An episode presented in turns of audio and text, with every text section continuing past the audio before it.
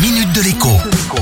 Bonjour à tous. Pour ceux qui suivent la Minute Éco au jour le jour, j'ai du nouveau du côté de la SNCF et des tarifs familles nombreuses dont le fonctionnement désarçonne les titulaires de ces cartes depuis plusieurs mois maintenant. Le constat est le suivant. Des parents tentant de prendre des billets de train pour leurs enfants ou pour eux-mêmes ont eu la surprise de constater que la SNCF leur proposait des billets plus chers avec la carte famille nombreuse plutôt que sans carte de réduction.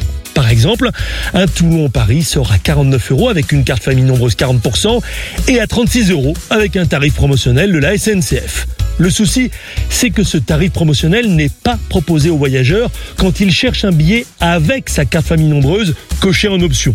Autrement dit, un ayant droit d'un tarif social prévu par la loi peut payer plus cher qu'un voyageur standard pour effectuer le même voyage. La SNCF répond à cela en disant que justement, le programme Avantage qu'elle vient de lancer et dont je vous ai parlé dans la dernière Minute Éco est censé corriger ce genre de billets. Dans les prochains jours, le site web et l'application mobile devraient justement indiquer aux passagers qu'il existe d'autres tarifs plus intéressants que ceux proposés avec leur carte de réduction. Il n'empêche, cela pose tout de même un souci de cohérence. Normalement, le tarif famille nombreuse est destiné à aider les familles nombreuses justement à voyager en leur accordant un avantage tarifaire. Mais si tout le monde paye le même prix qu'elle, voire moins cher dans certains cas, alors ce tarif n'a plus de raison d'être. Il est même dévoyé.